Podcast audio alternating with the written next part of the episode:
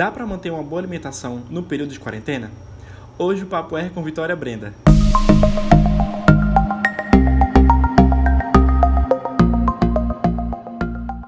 Eu queria saber se dá para a gente manter uma boa alimentação nesse período de quarentena. Então, Emanuel, assim, primeiramente, para manter uma boa alimentação, a gente fala que a chave é o planejamento, né? Então, além de pensar em uma boa alimentação, é importante pensar em um bom planejamento. Se a gente tem um planejamentozinho do que a gente tem que comprar, do que a gente pretende fazer nessa semana, um cardápiozinho semanal, a gente já consegue facilitar essa boa alimentação. Mas, claro, é necessário sempre lembrar que uma boa alimentação é aquela que diz a respeito do seu contexto social. Logo no começo da, do isolamento social, é, antes mesmo de chegar aqui no Brasil, a Organização Mundial da Saúde, a OMS, ela determinou a quantidade de açúcar que a gente deve ingerir por dia deve ser a mesma que tem em um, em um bombom. E eu queria saber, tem como a gente substituir açúcar e, é, e, e o açúcar, ele é o nosso maior vilão durante esse período? Então, o açúcar, ele é um tipo de carboidrato, né? Então, a fonte desse açúcar a gente pode substituir. O açúcar ele pode vir de uma fruta, que é a frutose, ele pode vir de algum outro alimento que seja fonte de carboidrato. Então a grande chave é escolher qual a qualidade desse carboidrato que você vai ingerir. Você pode optar por um bolo ou você pode optar por uma fruta, digamos. É, ambos são fontes de açúcar, mas o que a gente sempre fala é, dentro da sua realidade, dentro do seu contexto, dentro do seu momento, qual é a fonte que para você seria mais benéfica nesse momento. Muitas vezes a gente está em um dia normal, seguindo a rotina, e aí a gente pode optar por uma fruta e realmente seria a nossa melhor opção, por uma questão de fonte de vitaminas. Então não é o açúcar isolado, porque que a gente sempre diz para preferir, né, essa fruta, porque além desse açúcar, ele vem com vitaminas, vem com minerais. Já o bolo seria um açúcar refinado em que é basicamente só o açúcar e dá um pico de glicemia muito grande. E sobre a questão de ser o maior vilão, na verdade, acho que nesse momento, né, nosso maior vilão são nossas emoções, que muitas vezes a gente acaba levando um pouquinho para a comida, né, que a gente vai falar mais à frente. Mas muitas vezes o açúcar é visto, né, aí como um vilão pela questão de ficar armazenado e acabar podendo gerar uma mudança no nosso corpo, mas assim, eu sempre gosto de levar a reflexão. Nesse momento de isolamento, a gente tem diversas prioridades e dentre elas a nossa saúde. Então, não é nem você demonizar um açúcar refinado como um bolo, por exemplo, e nem você endeusar que é frutas e verduras para sempre. Mas é você entender que cada um tem o seu momento e espaço na nossa vida, né? O que a gente tem aqui. Entender qual é o contexto, entender qual desses dois cabe melhor, sabe? Mas o açúcar é um carboidrato e o que vai diferenciar um do outro é a qualidade dele. Se é um açúcar meramente isolado, açúcar que vai dar um pico glicêmico para a gente, ou se é um açúcar que vem com uma vitamina, um mineral, uma quantidade de fibra que vai dar uma saciedade para a gente, como as frutas, por exemplo. Então, se a gente pudesse é, optar por uma fruta, é melhor. Com certeza, tem até algumas alternativas, né? Assim, falando em termos de açúcar para adoçar, né? Como condimento, assim, é, ao açúcar branco, né? Que muita gente pede muitas alternativas. E o mel é uma eu grande Eu muita gente falar que a gente pode substituir pelo mel, né? Com certeza, o mel, o mel é um adoçante natural. Incrível. Exato, é um adoçante natural. E tudo que é mais natural nesse momento é o preferível, né? Mas isso não quer dizer também que você tomar o seu cafezinho com açúcar de manhã vai ser um grande problema, certo? Talvez a gente até goste de gerar essa reflexão, né? Talvez até você retirar esse açúcar do seu café acabe te gerando um estresse muito maior, que acabe prejudicando ainda mais a sua imunidade, né? Então é sempre assim. Se é possível para você adoçar um suco com mel, uma vitamina com mel, uma banana com mel, assim, opte por isso, porque realmente o mel não vem isolado, né? Com as frutas também não vem isoladas. Então, escolha bem as suas fontes de carboidrato, né? Isso é uma dica que a gente tem para falar. E para aquelas pessoas que estão em casa, é, quais são os alimentos que não pode faltar nas refeições durante esse período? Assim, a gente sempre fala, acho que assim, a chave mesmo é frutas e verduras, né? Claro que são alimentos construtores. Como eu falei, eles não vêm separados, são fontes de vitaminas, fontes de minerais. Minerais esses e vitaminas que vão ser aí, precursoras para nossas respostas imunológicas, então isso vai favorecer a nossa imunidade. É, fru as frutas têm muitos elementos, né, como zinco, tem também a questão de castanhas, né, que tem a, a questão do selênio. Então, assim, são alguns é, alimentos que a gente pode dizer que não é que favorece a nossa imunidade, mas que ajuda nessa resposta imunológica, né, que nesse momento todo mundo está querendo. Então, frutas e verduras, sem dúvidas, é, são fontes desses, dessas vitaminas, desses minerais. Tem também a questão das proteínas que vem nas carnes, né, os carboidratos que a gente pode estar encontrando no arroz, macarrão, tudo isso. É, e, claro, associada a esse carboidrato, as fibras. É muito importante a gente lembrar, porque o que são as fibras, né? São o alimento de maneira mais íntegra. Então, o arroz integral, se você não gosta de arroz integral, talvez, quem sabe, adicionar uma aveia é, ao seu cuscuz, por exemplo, que está muito presente, né? Então, Sim. assim, buscar fontes de fibra também, porque a fibra, além de reduzir o colesterol, melhora o nosso trânsito intestinal, e a gente sabe que grande parte da nossa imunidade está no nosso intestino. Então, além de melhorar esse trânsito intestinal, favorece a nossa saciedade. E se a gente fica saciado por mais tempo, a gente busca menos a comida, a gente consegue fracionar mais essa comida ao longo do dia, que seria muito interessante para a gente, né?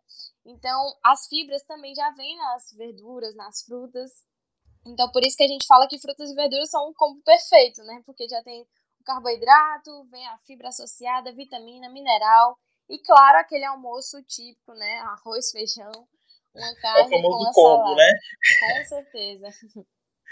Vitória, é, esse momento, é, a gente não, é, muitas pessoas não estão fazendo exercício em casa ou diminuíram a frequência de, por exemplo, você, a academia está fechada, você não pode ir, então acaba optando por um exercício em casa e acaba não sendo é, aquela, aquela, a mesma coisa que era numa academia ou correr em um parque, por exemplo.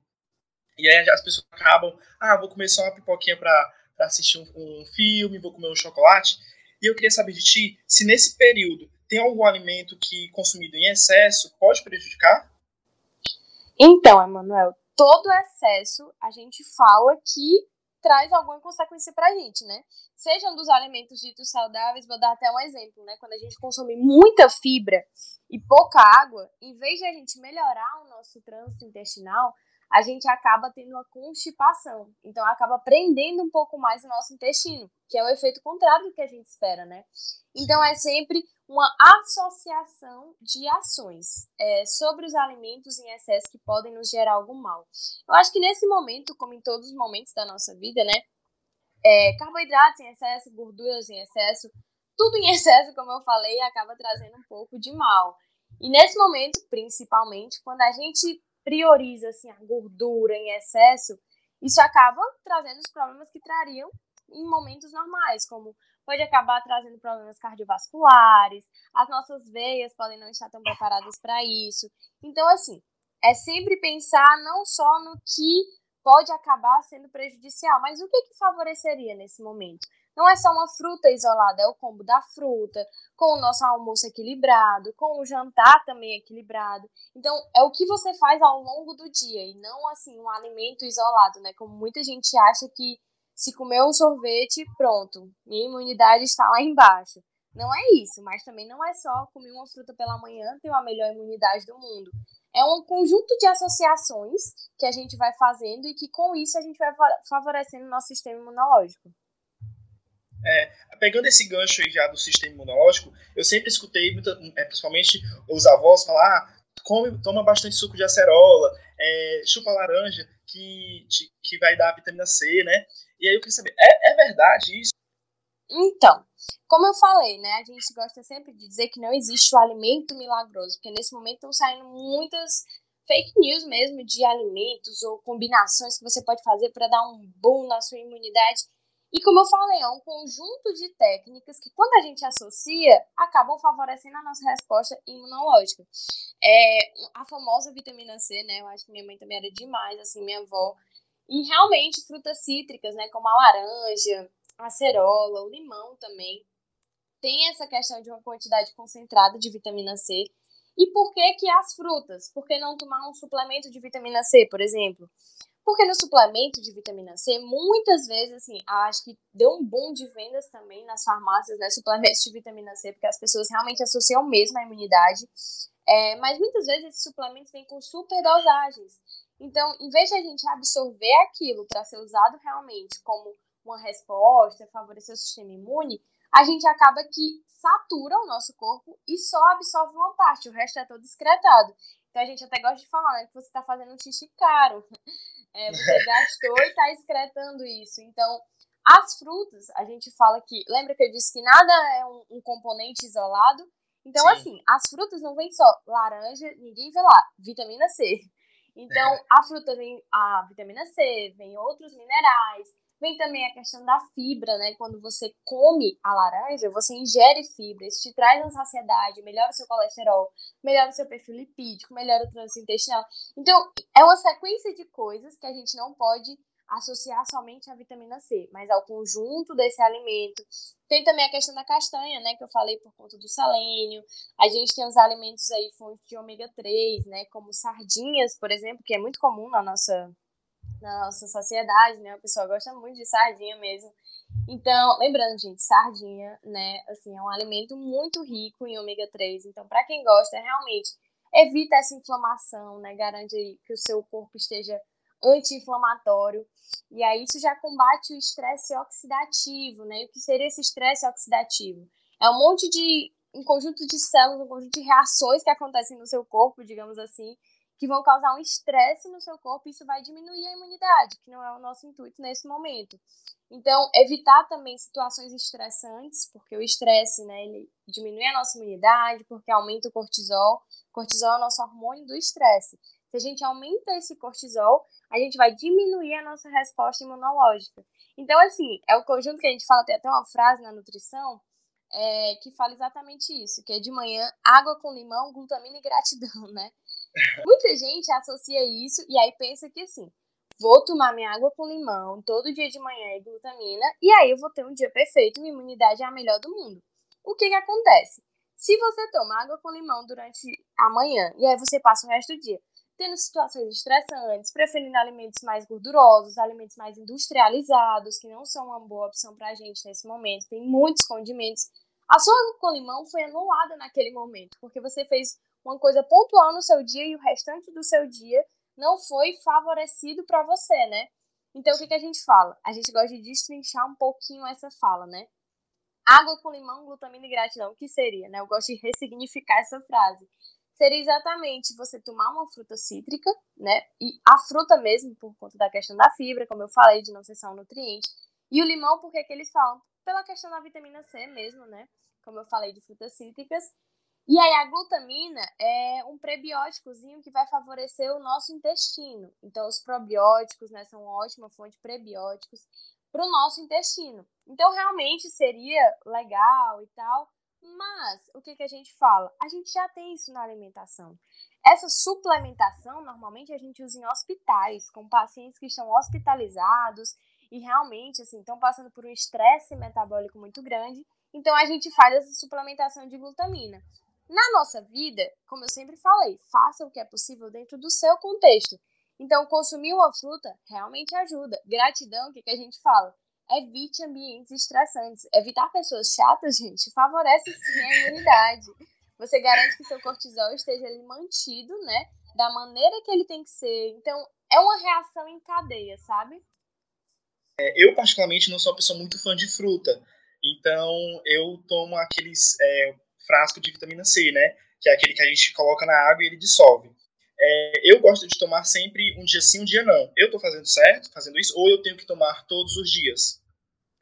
Assim, como eu falei, normalmente essa vitamina C ela vem numa super dosagem. E aí, o que que acontece? Você vai excretar.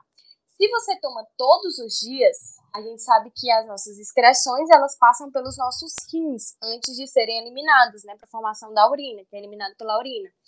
Então, assim, se você toma todos os dias e você sabe que parte desse suplemento vai ser excretado e para ser excretado ele precisa passar pelo rim, então você concorda comigo que a gente acaba sobrecarregando esse rim desnecessariamente?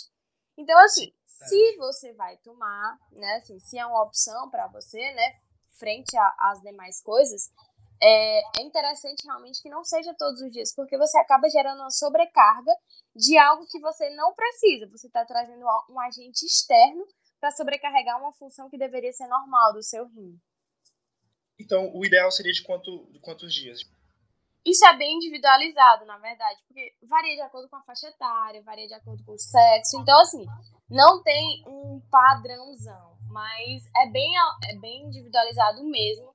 Por isso que a gente sempre fala, prefiro as frutas, porque assim, ah, mas eu não gosto de frutas. A gente sempre tenta dar alternativas, seja num suco, seja numa vitamina, seja encontrando outras frutas. A goiaba também é muito fonte dessa vitamina. Então, assim, a gente sempre fala isso porque as frutas não vão lhe trazer mal, digamos assim, se você come em excesso. Mas se eu te digo uma dosagem errada, que não foi individualizada para você, ela sim pode trazer um efeito adverso, entende? Então, acho que mudando completamente de, de, de, de, assunto, mas estando dentro do assunto, é, desde o período de isolamento social, é, a gente tem vivido né, a, a, o boom dos memes, né? A, mais aí um, uns memes que têm surgido, é, tirando brincadeira com, com esse período de quarentena. E um, e um ponto que me chamou bastante atenção foi os memes gordofóbicos né? A gente sabe que muitas pessoas durante esse período é, têm tem, tem crise de ansiedade, tem depressão, tem essas doenças e acabam descontando é, na comida, né? E eu queria que tu comentasse para a gente é, essa diferença entre a fome física e a fome emocional. Então, é, isso é um tema muito pertinente, né? Nesse contexto, principalmente, eu acredito que, assim, quando a gente reconhece né, de, a origem da nossa fome, que a gente tem, a gente dá nome de fome a tudo, né? Mas na verdade a gente tem uns nove tipos de fome. Então são várias fomes. Tem a fome visual, a fome de ouvido, a fome emocional. E dentro da fome emocional, a gente ainda tem um nicho, que é a fome o comer emocional funcional e o disfuncional. O que seria esse funcional? Seria o A, passei na, na faculdade e hoje eu vou fazer uma comemoração vou comprar um bolo, vou chamar meus amigos aqui para casa e a gente vai comer. Nesse momento, você está comendo sim com a sua emoção, porque é um momento de confraternizar, e esse seria um comer emocional funcional. O que seria esse disfuncional? É exatamente quando a gente olha para a comida e canaliza uma emoção para ela. Então, se eu estou cansada, eu vou me permitir comer eu mereço comer. Se eu tô triste, eu mereço um sorvete com brigadeiro. E aí vem até uma, uma preferência por doce, né, nesse momento, até uma estratégia para a gente diferenciar exatamente o que é a fome física e o que é esse comer emocional. A fome física, quando a gente está com fome, a gente tem fome, ponto. A gente não pensa em um alimento específico. Ah, eu estou com fome de um macarrão. Não, a gente está com fome física. Fome que tem gente... pela frente. Exatamente, a gente quer matar uma questão fisiológica. Se você comer um macarrão com arroz e feijão, ok, vai ser a melhor comida porque você está com a fome física. E além disso, seu corpo lhe dá sinais dessa fome física. Seja por uma dor de cabeça, muitas pessoas ficam estressadas também. Isso tem uma resposta que é a questão do cortisol, o hormônio do estresse. Então, assim, você como diferenciar essa fome física desse comer emocional? A fome física, ela é inespecífica. O comer emocional, normalmente, não é que ele seja específico, mas ele tem que ser gostoso, digamos assim. Você não quer comer um macarrão com feijão quando você está triste. Você quer comer uma pizza porque você merece comer uma pizza. Você quer um sorvete. E aí tem muita gente que eu até lancei uma enquete no meu Instagram e as pessoas colocaram doce, brigadeiro, sorvete, doce, doce, doce, brigadeiro, brigadeiro. E assim, para as mulheres, principalmente a questão da TPM, né? É, que eu, eu considero que esse isolamento é quase um TPM universal, né? E aí a gente prefere esse doce. E tem uma explicação também para a gente preferir o doce, né? A gente sabe que de, o nosso paladar ele é muito adaptado para o gosto doce. E o doce, desde o nosso momento da amamentação, a gente até falou sobre isso numa live, é, ele já liga aquela questão de afeto, porque é a sua mãe que lhe dava aquele alimento. Então, quando você ficava triste, você chorava e aí você era acalentado com aquela amamentação que já era um, um gosto mais doce. E é, é legal a gente lembrar disso, porque a gente entende que o doce muitas vezes não é só por ser doce, é porque a gente quer aquele acalento, a gente quer aquele acolhimento que a gente não consegue lidar entre nós, então a gente recorre para a comida, né? Uma grande estratégia mesmo é a gente entender o que é que desencadeia isso, quais são os meus gatilhos emocionais para que eu busque a comida. E quando a gente entende, para mim, por exemplo, era muito cansaço. Quando eu entendi que o cansaço me fazia buscar a comida, eu comecei a achar estratégias para lidar com o cansaço. E eu comecei a ver que às vezes, tudo bem se eu quisesse ir para comida, mas eu tinha um leque de possibilidades dentro disso. Eu poderia pintar, eu poderia dormir, eu poderia assistir um filme, eu poderia ficar sentada, descansando, eu poderia conversar com um amigo, eu poderia ouvir músicas. Então, assim, atividade física também, a gente entende que é legal a gente identificar de onde vem essa emoção e o que ela desperta na gente, qual comida a gente procura, por que a gente procura. Muitas vezes a gente procura um bolo, porque o bolo lembrava o bolo da minha avó lá do interior que ela fazia para mim. E aí agora eu não tô com a minha avó, mas quando eu como esse bolo, eu me sinto quase que abraçada por ela. Então isso me gera uma sensação de descanso, digamos assim, é um prazer momentâneo, né? É, muitas pessoas acham que, que ser gordo é sinal que você não se alimenta bem, né? Às, às vezes, pelo contrário, às vezes é até uma, uma predisposição da pessoa, que ela tem uma predisposição a ser gordo, mas não, não necessariamente significa que ela tá só comendo besteira, ela tem uma alimentação saudável. Exatamente, a gente vê bastante isso. Hoje em dia, principalmente, né, eu acho que a gente está com uma cultura, um padrão corporal muito diferente de antigamente. A gente, quando vai estudar isso, a gente entende que os corpos mudaram ao longo dos anos. Então, a gente percebe que, muitas vezes, as pessoas acham que é quase assim, o seu corpo parece que vem com o seu exame de sangue já, né, grudado, porque todo mundo já diz o seu estado de saúde olhando. Então, se é magro é saudável, se é gordo é porque não é saudável. E muitas vezes não. Quantas pessoas. Tem até aquela frase, né? Magro de ruim. E é exatamente as pessoas, a pessoa come assim coisas totalmente industrializadas, chile, biscoito e tudo que vem pela frente e é magra por uma questão genética. E às vezes outras pessoas fazem atividade física, têm uma alimentação equilibrada, têm uma alimentação regular e tem realmente um padrão corporal mais predisponente para o excesso, né, aí desse acúmulo de gordura. E aí a gente tem que pensar que por que, que a gente sempre diz que o gordo não é saudável e o magro é saudável? É muito porque a gente associa esse padrão corporal de magreza ao sucesso, ao bem cuidado, ao skincare, né? Porque o magro ele faz skincare com certeza, e o gordo não. O gordo é desleixado, o gordo é acomodado, o gordo não se preocupa com a alimentação dele.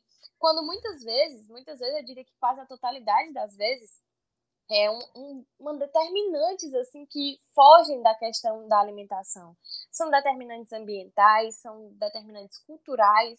Às vezes a cultura daquela pessoa, assim, tem muitas pessoas que passam por isso no consultório, né, que a gente recebe, que quando eram mais novos tinham uma alimentação mais restrita, né, por questões sociais mesmo, não tinham condições, não tinha tanto acesso à alimentação. E agora que tem esse acesso à alimentação, criou um hábito, um padrão alimentar que é de consumir mais alimentos. E às vezes é comida de panela mesmo. A gente vê, sabe? A pessoa fala: não, não gosto dessas comidas assim de mercantil, não, doutora. Eu gosto de comida de panela mesmo.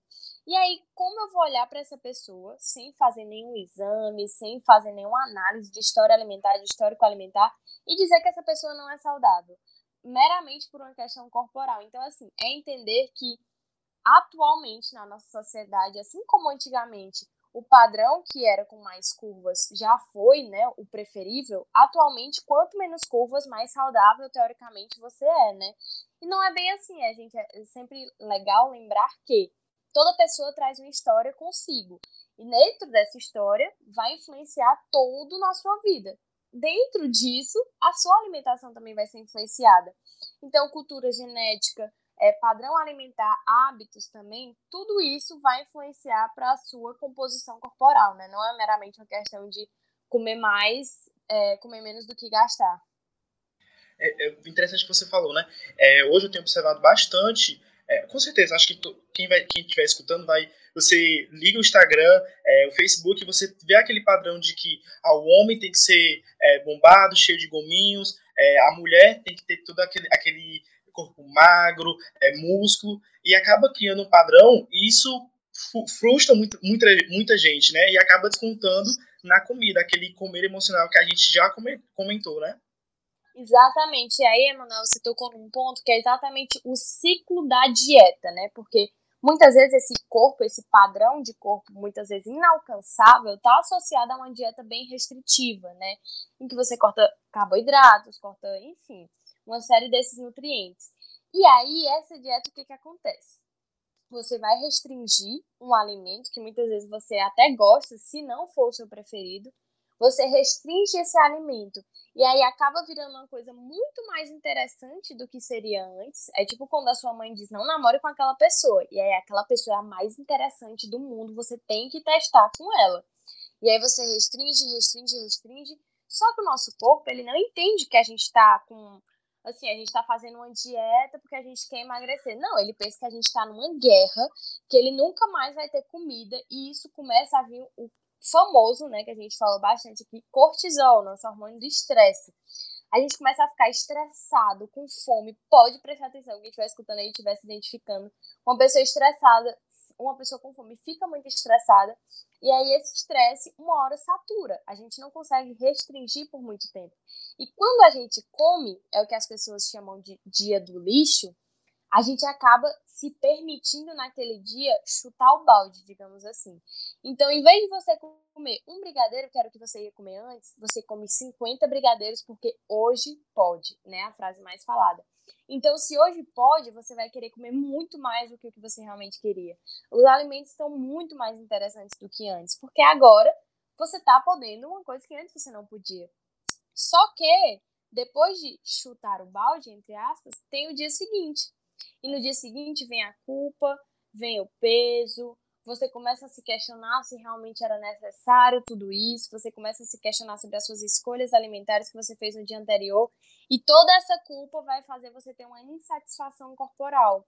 E aí, essa insatisfação corporal, você vai fazer o quê? Uma dieta. E aí volta lá pro começo. E aí começa. Um ciclo, ciclo, né? Um, um famoso ciclo.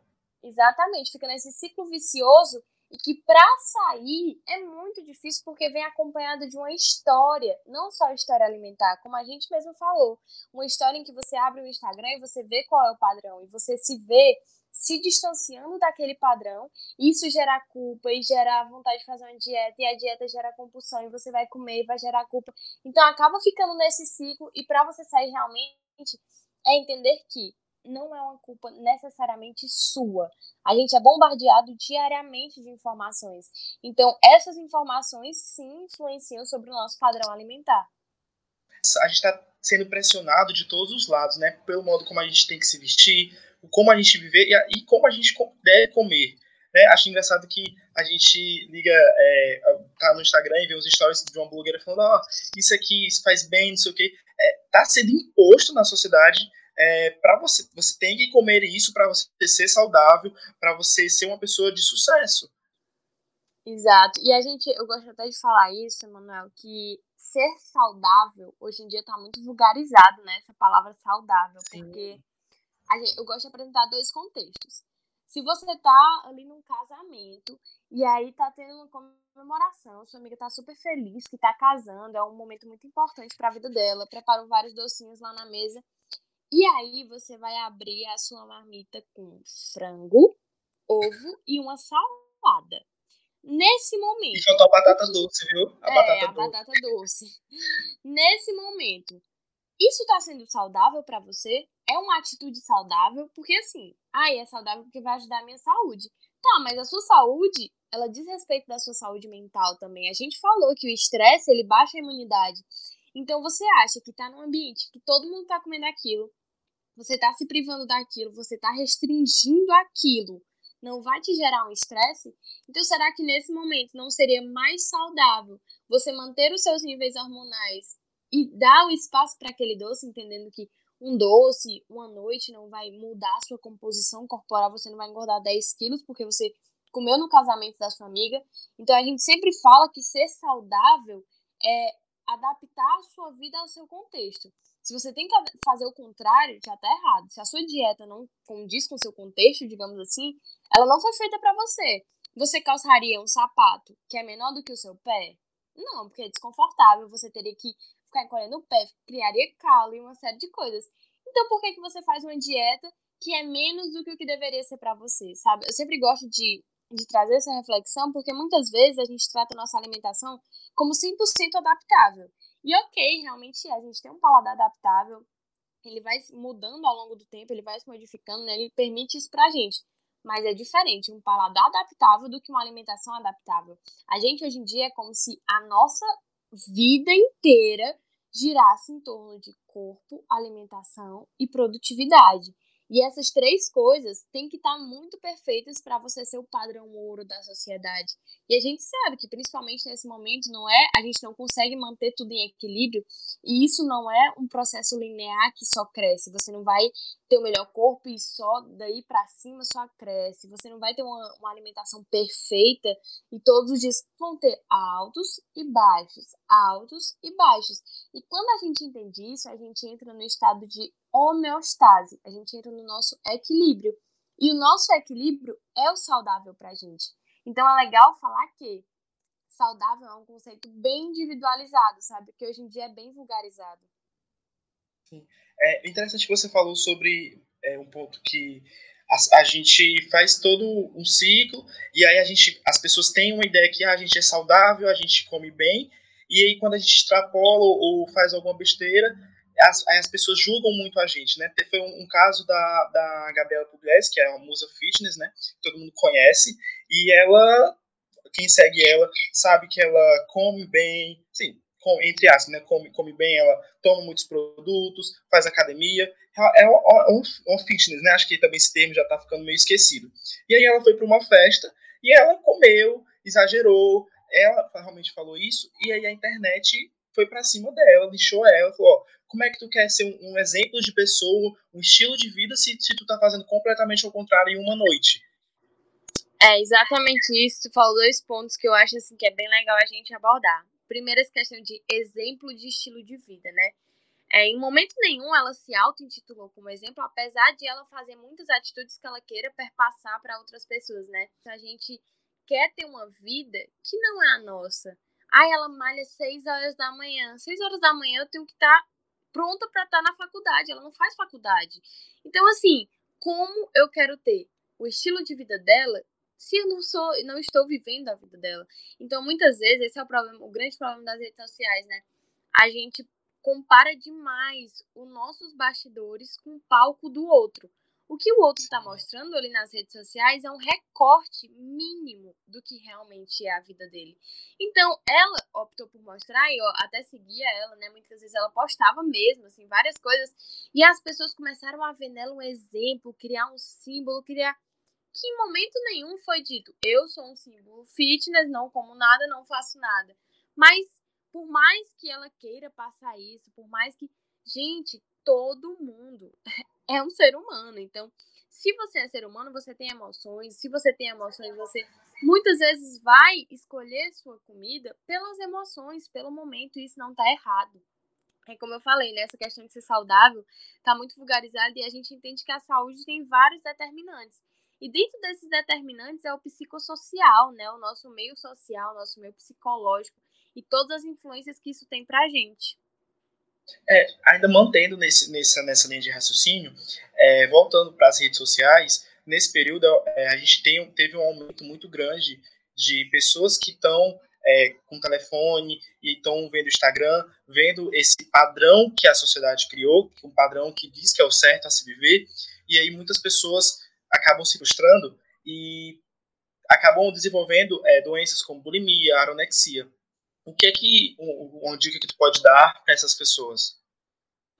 É, os transtornos alimentares, né, realmente eles são bem pertinentes mesmo nesse momento, principalmente por essa questão da comparação, né?